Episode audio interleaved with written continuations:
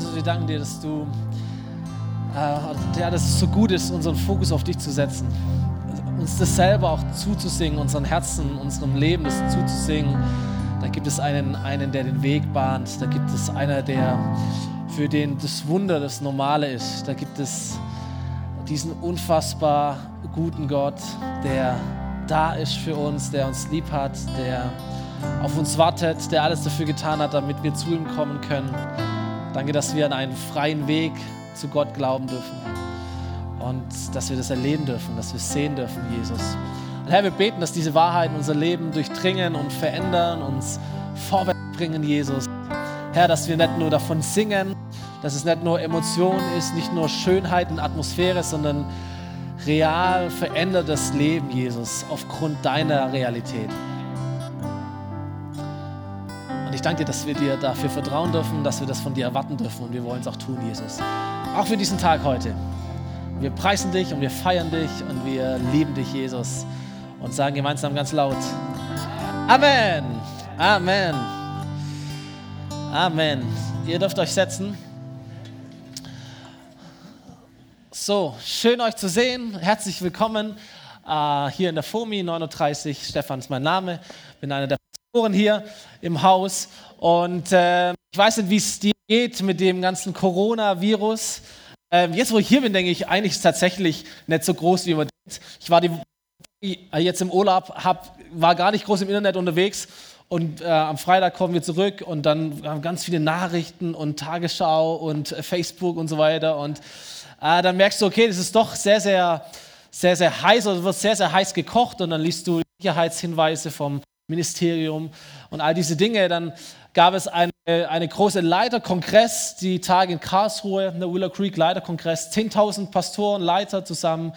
Und äh, einer der Sprecher wurde positiv auf Corona getestet. Ein, ein Pastor unserer Gemeindebewegung aus Nürnberg, äh, jemand, den ich unglaublich schätze und bewundere. Und dann wurde dieser ganze Kongress abgesagt, 10.000 Leute wurden äh, nach Hause geschickt, Leute kamen in Quarantäne und du liest es so und denkst, wow, ist schon, ist schon krass. Dann habe ich gelesen, dass die ersten Gemeinden anfangen, sonntags abzusagen für heute. Äh, sagen wir, wir, wir werden uns nicht versammeln, äh, sondern hört die Predigt irgendwie online, daheim und so weiter. Und so dachte ich, es ist gut, einfach ein paar Dinge zu sagen und dann, wie äh, schon gesagt wurde, einfach dafür zu beten, ähm, dass Gott da etwas Gutes tut. Das Erste, wo ich euch sagen möchte, ist, was auch immer passiert, was du nicht verstehst, sei nicht erschüttert, denn Gott ist und bleibt gut. Gott ist und bleibt groß und Gott ist und bleibt mächtig. Und er hält auch eine Zukunft, die Menschen ungewiss erscheint, weil wir nicht wissen, was ist das, was kommt auf uns zu, wie entwickelt sich das weiter. Gott weiß es und er hält die Zukunft in der Hand. So, das allererste und wichtigste. Das zweite, was ich denke, ist, es tut uns gar nicht so schlecht zu merken, dass wir nicht alles unter Kontrolle haben, so wie wir das gern hätten und wir merken, ah, irgendetwas passiert und wir wissen nicht genau, was passiert. Das kratzt uns ja, vor allem wir Deutsche vielleicht. Ähm, und es tut uns aber manchmal gar nicht schlecht, weil es lehrt uns zu vertrauen, es lehrt uns auch zu beten, es lehrt uns auch vorsichtig zu sein und sensibel zu sein, aber auch zu wissen, okay, wer trägt eigentlich mein Leben? Wer hat mein Leben eigentlich in der Hand? Und diese Frage, die ist sehr, sehr sinnvoll, sich diese Frage immer und immer wieder zu stellen. Äh, drittens finde ich es wichtig, dass wir Christen äh, hineingehen mit einer, mit einer Haltung von Dankbarkeit, weil wir in einem Land leben mit wahrscheinlich dem besten oder eins der besten Gesundheitssysteme weltweit. Und das ist auch immer wieder ein Punkt, sich klarzumachen, was wir dafür einen Vorzug haben und dass wir dankbar sein können für das, was auch Gesellschaft, Politik, was dieses Land auch uns bietet und was Gott uns auch dadurch schenkt. Das finde ich wichtig, dass wir dankbar sind und dass wir auch verstehen, auch als Christen, ja, wir glauben an Heilung, wir beten auch für Heilung und wir glauben auch an Instant-Heilung, die sofort passiert, aber Medizin und Ärzte ist eins der, der, der, der großen Werkzeuge Gottes, um Menschen zu heilen. Und es widerspricht sich nicht.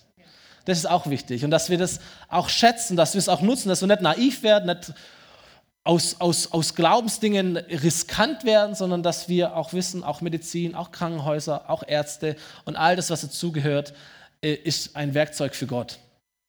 Dann finde ich es ganz wichtig, dass wir uns nicht verunsichern lassen von irgendwelchen unseriösen Quellen. Okay, dass wir wissen, Social Media ist auch die Wahrheit, auch die Bildzeitung ist nicht die Wahrheit. Es gibt äh, unseriöses und es gibt seriöses.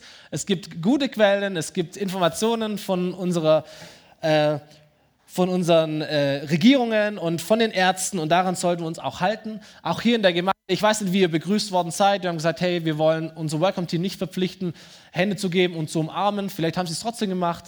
Äh, ich, ich habe das gemacht, weil ich denke, bin gerade auf die Idee gekommen, das anders zu machen. Aber ich möchte auch überhaupt niemand äh, ein schlechtes Gewissen machen, der das nicht möchte oder der sagt, ah, ich bin dann doch eher vorsichtig. Ich finde es total cool, dass du da bist. Äh, wir wollen eine Gemeinde sein, die alle Menschen wertschätzt. Und es ist wichtig, einfach vorsichtig zu sein, vielleicht ein bisschen auf Abstand zu gehen, ohne zu sagen, das ist jetzt ein Mangel an Wertschätzung. Nein, das ist gar nicht. Sondern Wertschätzung geschieht im Herzen und nicht, ob wir uns wie lange und knuddeln und Hände geben oder nicht Hände geben. Ähm, nachher, wenn wir das Hangout haben und das Essen, da gibt es einen Spuckschutz, die Ausgabe wird mit Handschuhen sein. So, wir sind schon auch vorsichtig und wir sind sensibel, obwohl wir auch Christen sind und an Heilung glauben. Ähm, aber tu, was immer auch dein Herz dir sagt und sei ruhig, sensibel und sei vorsichtig, aber sei auch entspannt in all dem, was da ist. Ein Bibelvers, bevor wir beten, Psalm 91, Verse 1 bis 6 ist auch etwas, das du beten kannst, auch für dein Leben, auch für deine Familie, für dein Land. Da heißt es, wer unter dem Schutz des Höchsten wohnt, der kann bei ihm, dem Allmächtigen, Ruhe finden. Und ich sage zum Herrn, du schenkst mir Zuflucht wie eine sichere Burg. Mein Gott, dir gehört mein ganzes Vertrauen, denn er bewahrt dich vor versteckten Gefahren und er hält jede tödliche Krankheit von dir fern. Wie ein Vogel seine Flügel über die Jungen ausbreitet, so wird er auch dich stets behüten und dir nahe sein. Seine Treue umgibt dich wie ein starkes Schild. Du brauchst keine Angst zu haben vor den Gefahren der Nacht oder den heimtückischen Angriffen bei Tag. Selbst wenn die Pest im Dunkeln zuschlägt und am hellen Tag das Fieber wütet, musst du dich doch nicht fürchten. So aktuelle Verse, gell? Auch in dieser in diesem Psalm 91. Und ich möchte dich ermutigen, dass du äh, für drei Sachen betest, werden wir jetzt tun, das kannst du gerne auch die ganze nächsten Tage, vielleicht auch nächsten Wochen tun. Wir wissen ja nicht, wie es weitergeht. Erstens, dass wir beten für Schutz und für Heilung und auch für, für Weisheit für alle politischen Verantwortungsträger, auch für alle medizinischen Verantwortungsträger. Dann lass uns beten für Leute, die wirklich infiziert sind, die wir vielleicht auch kennen. Diesen Pastor aus Nürnberg liegt mir wirklich am Herzen, der jetzt mit seiner Familie äh, im Krankenhaus ist. Auch die, die, die, die Kinder sind wohl betroffen, was ich gehört habe. Und ähm, wo viele Leute einfach in Quarantäne sind, dass sie sagen, wir beten konkret für konkrete Personen auch um Heilung. Und äh, dann, glaube ich, ist auch die Quarantänezeit, und da liest man ja, dass da hunderte von Menschen 14 Tage äh, isoliert sind oder isoliert leben müssen. Und dass sich vielleicht wirklich auch viele Leute die Frage stellen, so was jetzt? Und dass diese Quarantänezeit zu einer Zeit der Begegnung wird von Gott mit Menschen, wo sie sich Gedanken machen, sich gute Fragen stellen und wo Gott gute Antworten liefert, dass er da ist und dass er Menschen rettet und dass er Menschen hält und dass er hineinspricht auch in das Leben, genau in diese Zeit. Und dass wir auch als Christen Menschen sind, die vorsichtig und entspannt und glaubensvoll und weise unser Umfeld prägen, wo viel Verunsicherung und vielleicht viele Fragen da sind, aber dass wir positiv und glaubensvoll und entspannt auch unser Umfeld weiter prägen können. Und dass es eine Zeit ist, wo wir auch mutig von Gott erzählen und das eine Chance ist, dass Gott auch Ehre bekommt und wirkt in unserem Land. Amen. So lasst uns doch gemeinsam aufstehen und gemeinsam beten. Ich mache mich gern zum Sprecher, aber du darfst gerne auch mitbeten und ähm, deine Stimme erheben. Jesus, wir danken dir dafür, dass du ein Gott bist, von dem wir ähm, es lesen, wissen und wo wir es auch spüren. Du hast Leben und Tod auch in der Hand. Und du bist der Anfänger und du bist der Vollender von Glauben und auch von Leben. Und du hast auch unser Land in der Hand, du hast jeden einzelnen Menschen in der Hand, du siehst jeden einzelnen Menschen. Und du hast auch diese Welt gemacht, Jesus, und wir erleben, wie diese Welt in Aufruhr ist, wie dieser Virus sich, ähm, wie er sich Wege bahnt, wie er in, in allen Kontinenten ähm, jetzt da ist, angekommen ist, wie Menschen verunsichert werden, wie Menschen leiden, wie Menschen isoliert sind, wie auch Menschen sterben, Jesus. Und wir beten als deine Kinder mit einem Zugang zu dem Schöpfer aller Dinge, dass du dem Einhalt gebietest, dass du Menschen schützt, dass du infizierte Menschen heilst, dass du ähm, diesem Virus einfach Einhalt gebietest, dass dort, wo, wo Ländergrenzen nicht helfen, wo auch Gebäudegrenzen nicht helfen, aber wo dein Geist, wo deine Kraft hilft, Jesus, dass du es eingrenzt und dass es verschwindet, wie es gekommen ist, Jesus. Herr, wir beten konkret um Menschen, Jesus, dass du sie freisetzt davon, Herr, die sich infiziert haben, dass sie geheilt werden von dir, Jesus. Wir beten für den Pastor aus Nürnberg, der sich infiziert hat, der so zu unserer Gemeindebewegung gehört, der uns am Herzen liegt, noch mal mehr. Ähm, Jesus, dass du ihn heilst, dass du dort im Krankenhaus in Karlsruhe bist, dass du Ärzten Weisheit schenkst, dass du Entscheidern Weisheit schenkst, aber dass es nicht dazu führt, dass Glaube weniger wird, sondern dass Glaube mehr wird.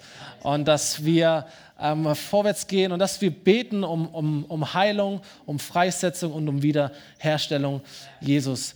Und wir beten, Herr, für all die Menschen, die äh, in dieser Quarantäne sind, die sich zurückziehen, Jesus, wo sich das Leben von einem Tag auf den anderen einfach ändert und sich die Perspektive ändert, wo Pläne ad acta gelegt werden müssen, wo man einfach nur daheim ist. Herr, bete, dass diese Zeit von Ruhe und von Fragen stellen eine Zeit ist, wo du hineinwirkst und wo Menschen nach dir fragen, nach Gott fragen, nach Lösungen fragen, nach Antworten fragen und auf dich treffen, Heiliger Geist. Du hast Zugang zu ihren Herzen und wir beten, dass du aktiv am Wirken bist und am Ziehen bist, Heiliger Geist, damit Menschen ähm, zu dir finden und es eine Zeit ist, wo unser Land neu sensibel wird auf den, der wirklich hilft, Jesus.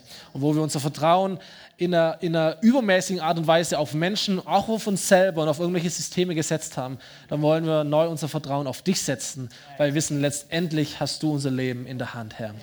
Mach uns weise, Herr, dass unser Leben auch endlich ist, damit wir nach dir fragen und dich in unser Leben hineinlassen, Jesus. Und das beten wir als deine Kirche in deinem Namen, Jesus. Amen. Amen. Super, danke, dass ihr dabei seid und auch weiter im Gebet dahinter seid. Okay, so, jetzt Predigt, okay? Mark Twain ist der Autor von Huckleberry Finn. Kennt ihr, oder? Tom Sawyer, Huckleberry Finn, Mark Twain. Er hat ein Zitat äh, gebracht, das mich sehr inspiriert hat. Er hat gesagt, die zwei wichtigsten Tage in deinem Leben sind erstens der Tag, an dem du geboren wurdest und zweitens der Tag, an dem du herausfindest, wozu. Die zwei wichtigsten Tage deines Lebens, wo du geboren wirst und wo du herausfindest, wozu. Und diese Frage sich zu stellen, ist eine sehr, sehr gute Frage für ein, persönlich für dich und für mich, aber es ist auch eine wichtige Frage, die man sich als Kirche stellen kann, oder? Wann sind wir geboren und wozu sind wir eigentlich da? Und äh, wir sind aktuell in einer Serie, die wir heute abschließen werden. Die Serie heißt Kraftvoll. Es geht um attraktive Kirche. Es geht ein Stück weit um uns hier, um Kirche allgemein. Und äh, diese zwei Fragen sich zu stellen, auch in Bezug auf Kirche, ist sehr wichtig. Und wir haben sie schon beantwortet. Der Tag, an dem Kirche geboren wurde, den kennen wir schon. Der war vor über 2000 Jahren, Pfingstfest, Jerusalem. Die Bibel berichtet uns darüber. 120 Menschen, die Jesus kannten, die Jesus liebten, die da waren, obwohl Jesus nicht mehr auf dieser Erde war und die sich versammelt haben, um zu beten, so wie Jesus es ihnen gesagt hat.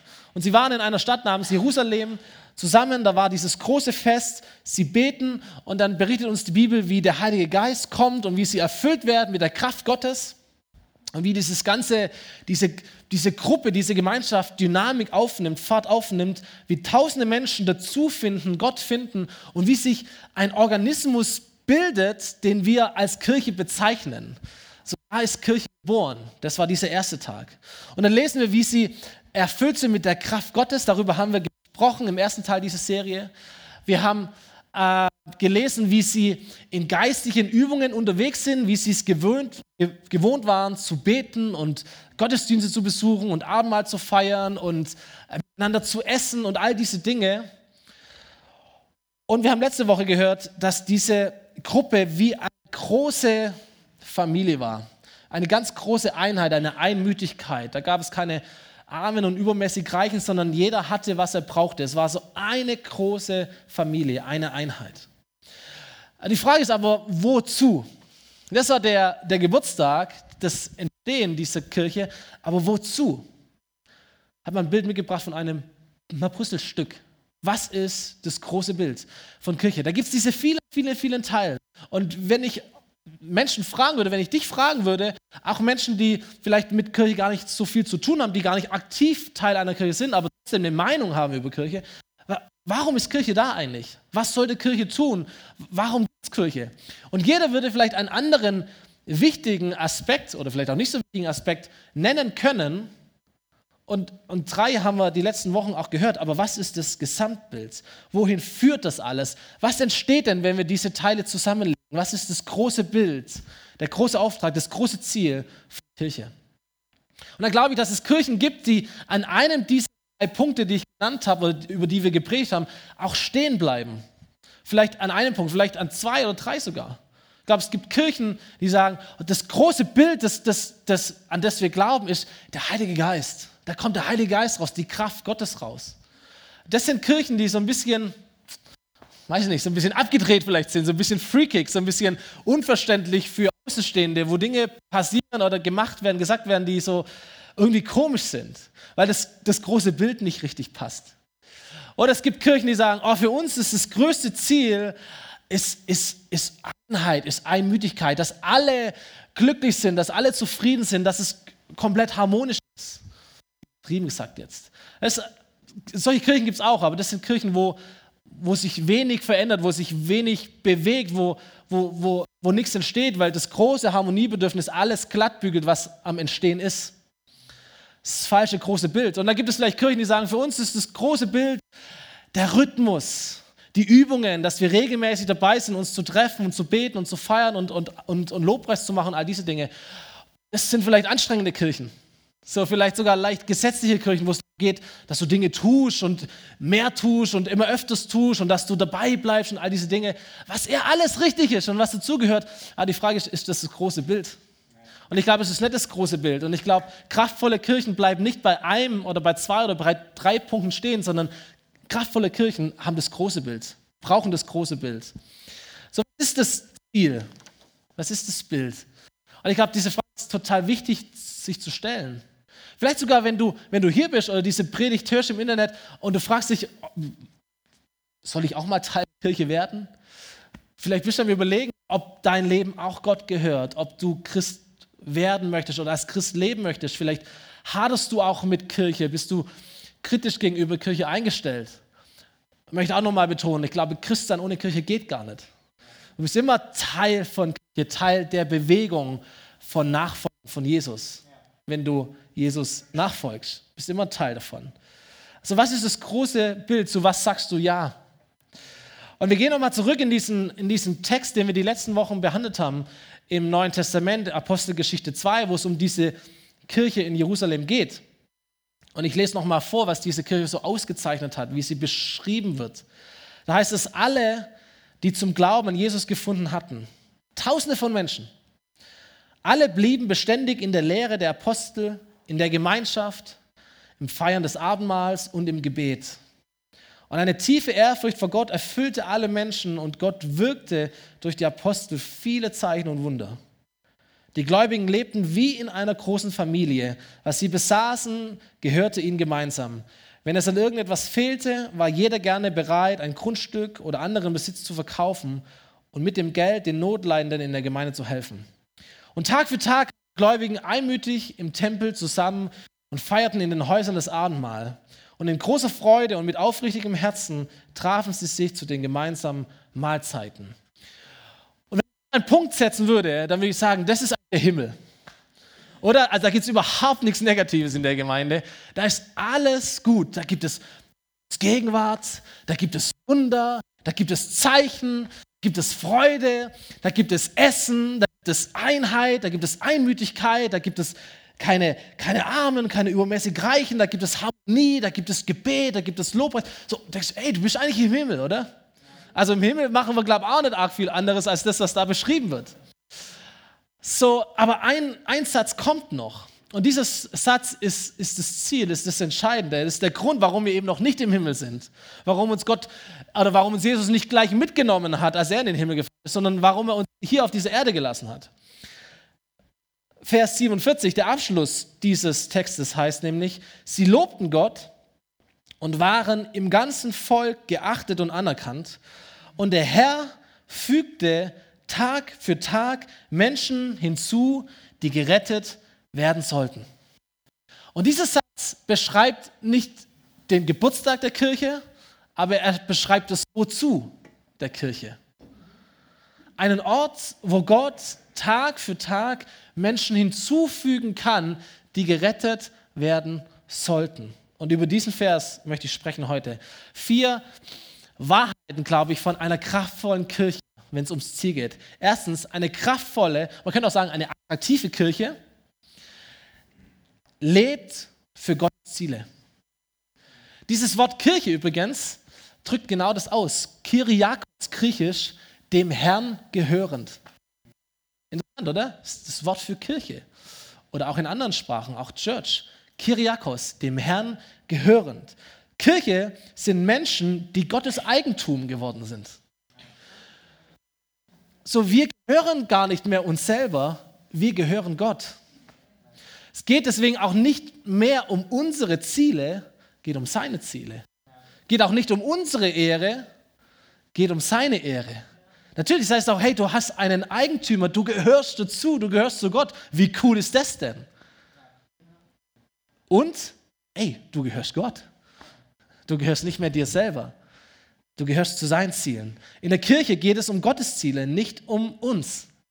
Es geht um ihn und um seine Ehre und nicht um unsere Ehre. Und wir ehren ihn, glaube ich, wenn wir ihn lieben. Wenn wir ihn leidenschaftlich lieben, wenn wir Menschen wertschätzend begegnen, wenn wir uns hingeben, wenn wir unser Bestes geben für ihn und wenn wir uns freuen an ihm. Wir ehren ihn, wenn wir uns an Gott freuen. Deswegen ist dieser Tag so genial, weil wir uns heute freuen. Amen.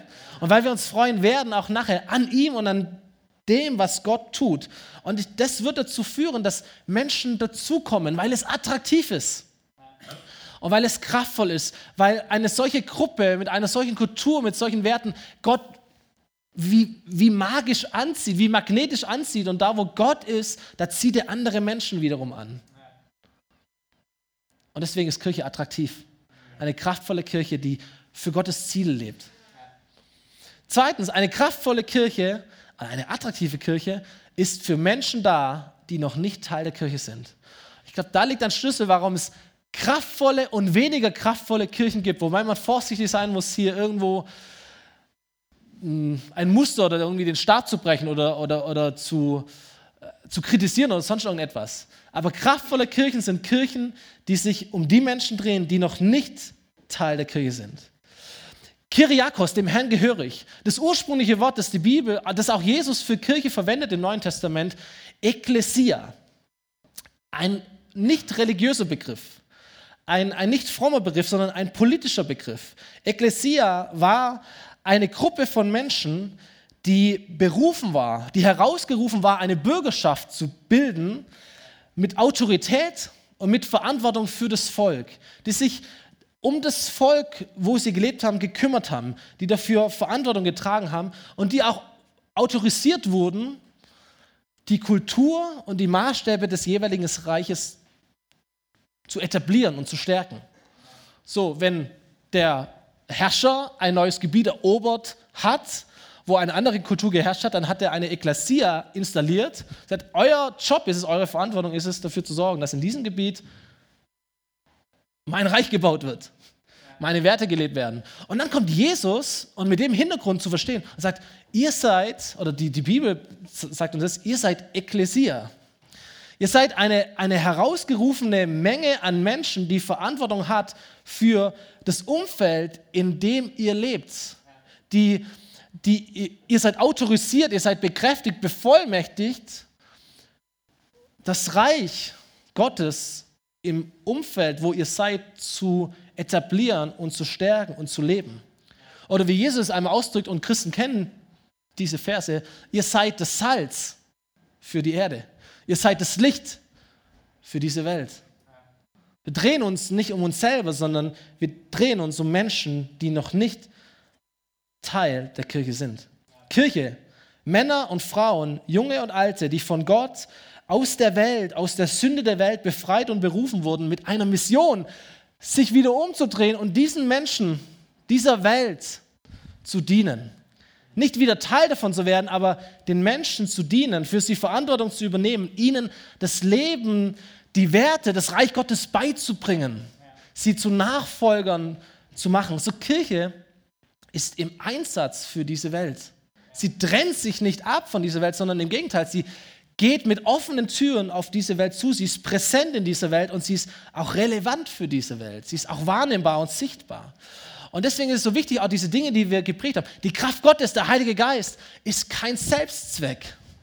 Es geht nicht darum, dass wir geistige Supermänner und Superfrauen werden durch die Kraft Gottes, sondern dass diese Kraft Gottes uns befähigt, Ekklesia zu sein. Das Reich Gottes auszubreiten in dem Umfeld, wo Gott uns Verantwortung gegeben hat. Nicht hochmütig, also wir sind jetzt das Bessere und wir drücken es jetzt auf, sondern demütig dienend den Menschen, die um uns herum sind. Deswegen Kraft Gottes. Einheit ist nicht gegeben, damit wir kuddelig werden und damit wir uns einigeln und dann, hier ist es so schön und so weiter, sondern es ist gegeben als ein Bild, das Menschen sehen und sagen, wow, wie andere miteinander umgehen, wo scheinbare weltliche Unterschiede gar nicht mehr so die Rolle spielen wo, wo Unterschiede zwischen Mann und Frau und arm und reich und jung und alt, wo das gar nicht mehr so relevant ist wie in anderen Systemen, die wir auf dieser Welt kennen. Ein Beispiel, wie Gottes Plan ist von menschlichem Zusammenleben. Deswegen Einheit.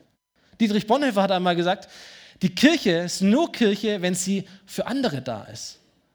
Und sie muss an den weltlichen Aufgaben des menschlichen Gemeinschaftslebens teilnehmen, nicht herrschend, sondern helfend und dienend einer der großen Theologen unseres oder des letzten Jahrhunderts, Dietrich Bonhoeffer. Kirche, Christen sind für die Welt, weil Gott für diese Welt ist. Er ist so sehr für diese Welt, dass er sogar bereit war zu kommen und zu sterben. Also wenn du mal so eine Haltung hast, Respekt. Wir sind für diese Welt. Und als dann Jesus geht und seine Nachfolger, zu denen sich wahrscheinlich die meisten von uns hier zählen, wo, als er sie sendet, das sagt er zu ihnen im Johannesevangelium, lesen wir das in den letzten Kapiteln, Friede sei mit euch, wie der Vater mich gesandt hat, so sende ich euch. Und dann hauchte er sie an und sprach, empfangt den Heiligen Geist. So als, als Christ oder wenn du Christ werden möchtest, du, bist, du wirst ein Gesendeter in diese Welt hinein. Und zwar genauso wie Gott auch seinen Sohn gesandt hat. Mit einer Haltung von Demut und des Dienens, so war Jesus unterwegs in einer Kraft des Heiligen Geistes, nicht aus eigener Kraft, sondern mit der Kraft Gottes, deswegen haben wir darüber gesprochen. Dann nicht als ein Einzelgänger, sondern eingebaut in Gemeinde, in Kirche, in Familie mit Zusammenhalt und zu dem Ziel, zu dem auch Jesus auf dieser Welt war, nämlich andere Menschen zu seinen Nachfolgern zu machen. Das kennen Christen unter dem sogenannten Missionsauftrag im Matthäusevangelium, wieder am Ende des Evangeliums. Jesus sagt zu seinen Nachfolgern, geht zu allen Völkern, zu allen Nationen, zu allen Gruppen, die es gibt in einem Land, zu allen sozialen Gruppen. Geht zu ihnen hin und macht sie zu Nachfolgern. Tauft sie im Namen des Vaters und des Sohnes, des Heiligen Geistes und lehrt sie, alle Gebote zu halten, die ich euch gegeben habe.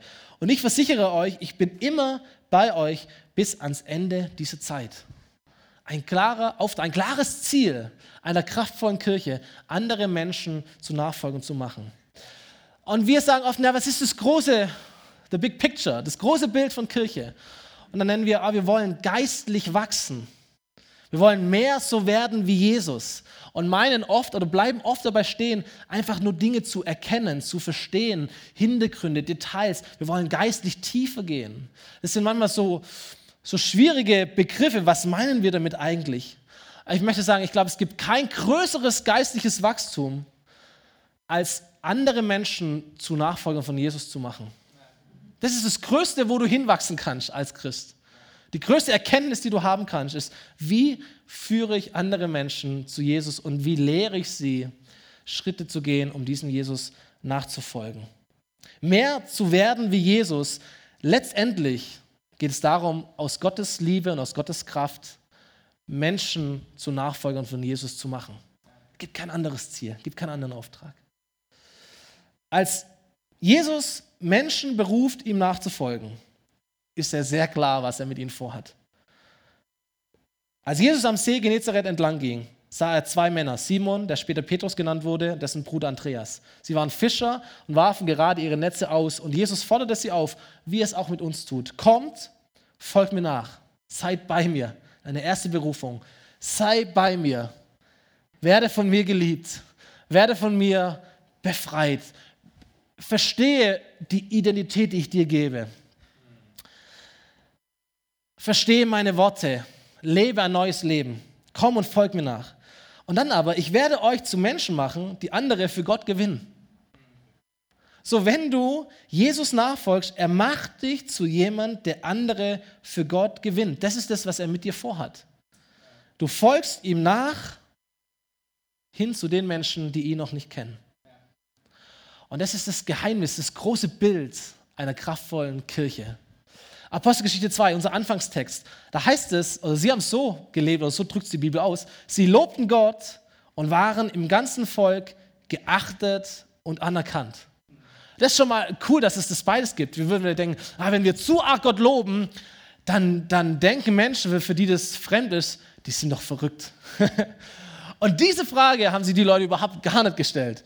Sie lobten Gott und sie waren im ganzen Volk geachtet und anerkannt respektiert. Sie lobten Gott, sie liebten Jesus leidenschaftlich, aber sie waren auch sichtbar und echt und respektiert in ihrer Umgebung. Ekklesia, ein Einfluss auf, auf die Welt zu haben, sich nicht zu verstecken, sondern hineinzugehen, relevant zu sein. Nicht relevant zu sein, indem wir uns anpassen oder indem wir Botschaft verstecken. Ich glaube, also ein Kapitel später lesen wir das, wie ähm, äh, Petrus und Johannes gehen und wie ein gelähmter Mann, der stadtbekannt war, ein gelähmter Mann geheilt wurde durch die Kraft von Gott. Sie sagen, wir haben kein Geld für dich, aber wir geben dir die Kraft Gottes, sei geheilt. Und der Mann steht auf und wird geheilt. Und ich glaube, diese Kirche war niemals so gesellschaftsrelevant wie in diesem Moment. Äh, wenn die, wenn die Kranken wieder gesund werden und die Lahmen gehen, dann bist du sehr relevant für die Gesellschaft, oder? So, Ekklesia, sie lobten Gott und waren im ganzen Volk geachtet und anerkannt. Dritte Wahrheit, eine kraftvolle oder attraktive Kirche hat das höchste Ziel, Gott in dieser Welt sichtbar werden zu lassen. Ein anderes Bild, das die, das die Bibel nennt für Kirche, ist das Bild des Körpers von Jesus. Der Leib Christi, sagen Christen. Jeder von uns ein Teil davon. So, wir spiegeln Jesus wieder in dieser Welt. Seine Fülle, seine Größe, sein Herz, seine Herrlichkeit und alle anderen Puzzleteile von Kirche, alle anderen Aspekte, alle anderen wichtigen Dinge und auch Ziele sind eingeordnet, untergeordnet unter dieses großes Oberziel, Jesus verkörpern. Das große Bild von Kirche. Jesus verkörpern in dieser Welt.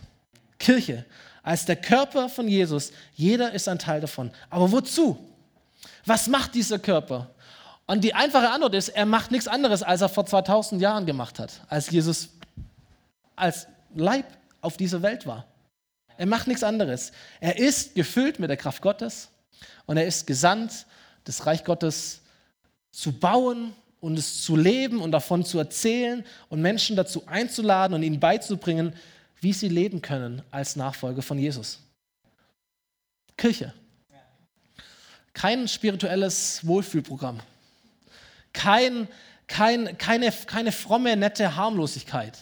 Kein so nettes Beisammensein nur. Keine, keine Religion. Auch kein zähes Kauen von irgendwelchen Details der Bibel, wo man wissen müsste oder was auch immer. Kein, ich drehe mich um mich selber hier und ich schaue, dass mir alles hier wohlgefällt. Nein, Kirche ist nicht so. Kirche ist dazu da, damit Menschen Gott begegnen. Und das Tag für Tag für Tag. Oder? Das heißt, sie lobten Gott und waren im ganzen Volk geachtet und anerkannt. Und der Herr fügte Tag für Tag Menschen hinzu, die gerettet werden sollten. Und das ist die vierte und letzte Wahrheit einer kraftvollen Kirche. Eine kraftvolle Kirche wächst. Eine attraktive Kirche wächst, weil sonst wäre sie nicht attraktiv. Wenn sie attraktiv sind, wollen Menschen dabei sein. Wenn Menschen nicht dabei sein wollen, ist sie nicht attraktiv oder sie ist nicht sichtbar oder sie ist keine Ahnung wie. So eine kraftvolle Kirche wächst Tag für Tag für Tag. Und ich liebe diesen Automatismus in diesem Vers. Eine Kirche, die sich den Zielen und der Ehre Gottes verschreibt, von Gott berufen, von, von Gott begabt, sich fühlt verantwortlich für ihre Umgebung, für die Menschen, wird auch von Gott versorgt mit Menschen. ist interessant, oder? Sie wird versorgt von Gott mit Menschen, die ihn kennenlernen wollen. Diese Gemeinde hatte offene Grenzen. Da kamen Menschen dazu und das heißt hier zukünftig Menschen, die gerettet werden sollten. Die wurden nicht gerettet von Gott und kamen dann in die Kirche, sondern die, die, sie kamen in die Kirche oder in diese Gemeinschaft, in diese Gruppe, in die Häuser, in den Tempel, keine Ahnung wie. Und dann lernen sie Jesus kennen und dann eines Tages wurden sie gerettet. Und ich finde, es ist so ein Paradigmawechsel in unserem Kopf zu sagen, ey Kirche, Gemeinde ist nicht nur Christen, sondern es sind letztendlich alle Menschen, die auf dem Weg zu Gott sich befinden. Und der eine ist vielleicht ganz am Anfang, der andere schon sehr, sehr weit vorne, aber letztendlich es umfasst viel mehr Menschen als die, die schon zu Gott gehören. Ich habe schon oft gepredigt, die ganze Stadt ist meine Kirche. 27.000 Menschen, Winnenden. Und ich glaube noch für viel mehr Städte, die eines Tages auch von dieser Kirche aus Gott begegnen werden. Die ganze Stadt ist die Kirche. Und sie lernen Gott kennen durch dich und durch mich und sie lernen ihn lieben durch dich und für mich. Und wir bauen Kirche nicht nur für Christen. Wir bauen Kirche für alle Menschen, weil Gott liebt alle Menschen und Gott will alle Menschen. Also bauen wir Kirche für alle Menschen. Ich liebe diesen Satz, der Ferguson hatte mal gesagt, er hat gesagt, behandle alle Menschen wie Christen, bis manche merken, dass sie noch gar keine Christen sind. Ja, ist gut, oder? So, behandle alle Menschen wie Christen, bis sie merken, hey, mir fehlt etwas. Ja, dir fehlt Jesus. Aber deswegen liebe ich dich trotzdem. Deswegen bin ich wertschätzend mit dir unterwegs. Deswegen bist du trotzdem Teil davon. Und du bist herzlich willkommen hier in der Familie. Du darfst auch Teil der Familie werden. So, das Geheimnis einer täglich wachsenden Kirche ist das Verständnis von den Menschen der Kirche, täglich als Kirche zu leben. Lebe täglich als Kirche. Kirche, noch einmal, müssen wir immer verstehen, es geht nicht um ein Gebäude an sich, das ist ein Versammlungsort. Nicht Kirche. Du und ich, wir sind Kirche, wir versammeln uns hier. Kirche ist nicht das Licht und die Mauer und das Dach, sondern Kirche sind wir, sind Menschen, du und ich. Du weißt nicht, was du anrichten kannst auf dieser Welt. Du hast keine Ahnung davon, was du anrichten kannst in dieser Welt, wenn du verstehst, dass du der Begegnungsort Gottes für Menschen bist. Und dass Jesus uns sendet, Tag für Tag in alle Gesellschaftsschichten. So, hier sitzt nicht nur eine Kirche, sondern hier sitzen im Laufe des Tages 250 Kirchen. Oh, wie cool ist das denn? 250 Kirchen in alle Orte dieser Welt. Nicht nur an einem Sonntag, sondern 24 Stunden, sieben Tage die Woche. Am Arbeits Kirche am Arbeitsplatz, Kirche beim Daimler, Kirche beim Kercher, Kirche in der Schule, Kirche im Kindergarten, Kirche in deiner Familie, wo auch immer. Du bist da, verstehst du? Kirche ist da. Gott ist da, Reich Gottes ist da, Ekklesia ist da. Tag für Tag für Tag für Tag können Menschen Gott begegnen, weil sie dir und mir begegnen können. In Politik, wo das, wo das Böse verboten oder erlaubt wird, da braucht es Kirchen. Wo Kultur gelebt wird, Kunst gelebt wird, wo Werte gefeiert werden oder auch verhöhnt werden, da braucht es Kirchen. Religion, religiöse Fragen, wo Menschen entweder zum lebendigen Gott finden oder zu irgendwelchen Götzen finden, da braucht es Kirche. Amen. Medien, wo Informationen geteilt werden, zum Guten oder zum Bösen, da braucht es Kirche. Da braucht es Christen, da braucht es Menschen. Gesundheitssystem, wo Menschen geholfen wird oder wo sie auch ausgebeutet werden, da braucht es Kirchen.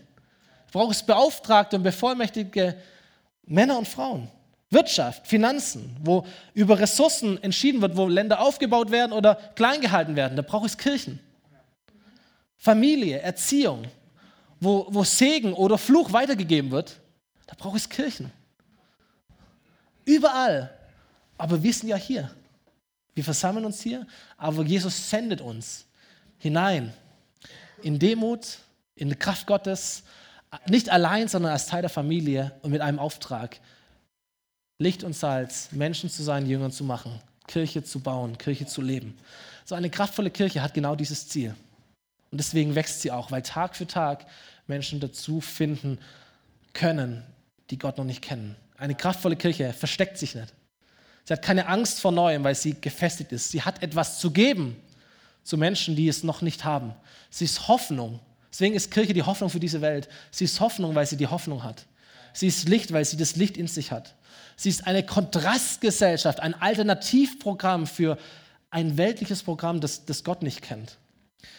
Kirche hat offene Türen. Sie dient ihrer Umgebung, sie spricht ihre Sprache. Kirche ist wie der Sauerteig einer Gesellschaft. Er durchdringt alles. In allen Schichten ist Kirche da. Autorisierte, von Gott autorisierte Botschafter in einem für sie fremdes Land.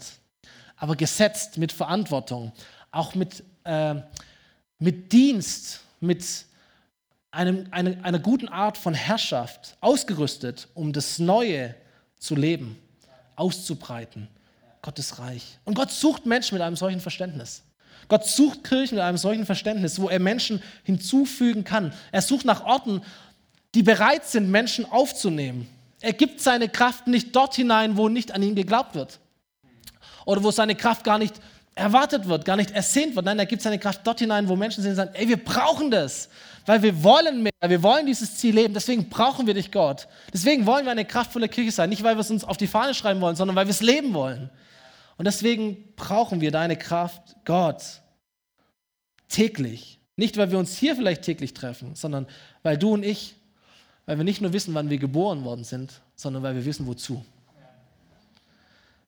Kirche zu sein, Kirche zu leben, damit Menschen Gott finden können und ihm nachfolgen können. Ben darf nach vorne kommen. Wir werden äh, nochmal ein Lied singen. Neues Leben singen wir, gell? Ja kurz irritiert. Neues Leben. Ein Lied, das genau das ausdrückt, dass es ein neues Leben gibt. Ein neues Leben, das du vielleicht schon hast, in dem du schon lebst, aber das dir vielleicht auch heute nochmal neu gezeigt wurde, wozu dieses neue Leben. Wozu dieses neue Leben? Nicht nur für dich allein, damit fängt es an, sondern auch, um es weiterzugeben an andere Menschen. Das ist das Ziel. Oder vielleicht, dass du sagst, hey, auch wenn es so ein bisschen insidermäßig heute war. Ist sehr, sehr interessant, was, was Kirche tatsächlich ist. Und dein Bild von Kirche, dein Bild von Gott, dein Bild von Glaube, dein Bild von Christentum ist vielleicht korrigiert und sagst, ey, wow, wenn das Kirche ist, wenn das Gott ist, wenn das sein Herz ist, wie kann ich dabei sein? Welcher Schritt fehlt mir noch? Und du bist da und kannst dich entscheiden dieses neue Leben von Gott, mit dem alles beginnt, zu empfangen, es zu nehmen, es kennenzulernen, vielleicht mit jemandem zu sprechen nachher, vielleicht für jemanden zu bitten, dass er für dich betet. Zu wissen, da gibt es ein neues Leben für mich, ein Neuanfang jederzeit, ein neuer Start, eine neue Perspektive, eine neue Berufung für mein Leben, eine neue Kraft, ein neues Ziel. Für Gott zu leben, für sein Reich zu leben, es aufzubauen in dieser Welt. Stehen wir gemeinsam auf. Ich bete noch kurz zum Schluss und dann singen wir dieses Lied. Jesus, danke, dass du, dass du hier bist, Herr, dass dein neues Leben Realität ist und dass wir es leben und erleben dürfen, jeden Tag aufs Neue, Herr. Wir danken dir für diesen Tag heute. Wir danken dir für Menschen, die wir hier ganz sichtbar begleiten dürfen in die Taufe, in die Mitgliedschaft, in dieses sichtbare Teil der Kirche zu sein, Herr. Aber nicht damit wir einfach nur größer sind, sondern damit dein Reich sichtbarer wird und damit dein Leben sichtbarer wird, Herr. Und auch am Schluss dieser, dieser Serie, Jesus, nach diesen vier starken Sonntagen, vier starken Wochen, Herr, sind wir hier und ich spreche es auch aus, auch als Pastor dieser Kirche. Herr, schenk uns deine Kraft. Schenk uns deine Kraft, Herr. Schenk uns diese Einheit, schenk uns diese Einmütigkeit. Hilf uns es zu bewahren Schenk uns deinen Heiligen Geist, Herr. Schenk uns den richtigen Rhythmus, Herr. Wir verlangen nach dir, weil wir mehr sehen wollen als bisher, Jesus. Wenn wir an die FOMI denken, wenn wir an Winnenden denken, wenn wir an den Rems-Murr-Kreis denken, wenn wir an Deutschland denken, Jesus. Herr, die, der Himmel ist offen, die Grenzen sind offen, Jesus. Wir wollen niemals zu klein denken, sondern groß denken von unserem Potenzial, von deiner Kraft, Gott. Treib uns vorwärts, Herr, mit deiner Kraft und mit deinem Heiligen Geist. Das beten wir, Jesus, und wir feiern dich dafür. In Jesu Namen. Amen. Amen.